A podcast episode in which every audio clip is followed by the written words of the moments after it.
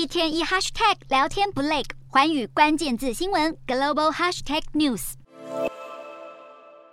年豪华车大厂首度拥抱纯电动车潮流。十七号，英国劳斯莱斯发表 Spectre，号称是地表第一辆超奢华的电动超级房车，内装保留了招牌的星光饰板，延续 Phantom 车款精神。持续看好高阶市场的消费力，Spectre 售价预计上看一千万台币，堪称是市面上最贵的电动车。预计明年第四季交货。但不让劳斯莱斯专美于前，美国通用汽车旗下的凯迪拉克也有动作。十八号，凯迪拉克公开量产版的纯电动旗舰概念房车。Celestic 定价同样在一千万台币之谱，预计明年十二月投产。而通用汽车更有意借着新车款，以英国宾利和德国 BMW 旗下的劳斯莱斯为假想敌，卡位超豪华车市场。另一方面，巴黎车展名列全球五大车展，在乌俄战争引发欧洲能源危机的背景音乐之下，让电动车成为了绝对主角。一见面就揪大黄蜂碰拳，法国总统马克宏亲自现身巴黎车展，喊出二零三零年要实现目标，百分之百销售电动汽车。而中国电动车大厂比亚迪也没缺席，一口气亮相三款电动车，宣布进军欧洲市场，更喊出利多，车主可以使用欧洲境内的三十万个壳牌充电桩。而因为欧盟计划全面禁售燃油车，让欧洲的电动车市场格外诱人，中国业者更积极要分一杯羹。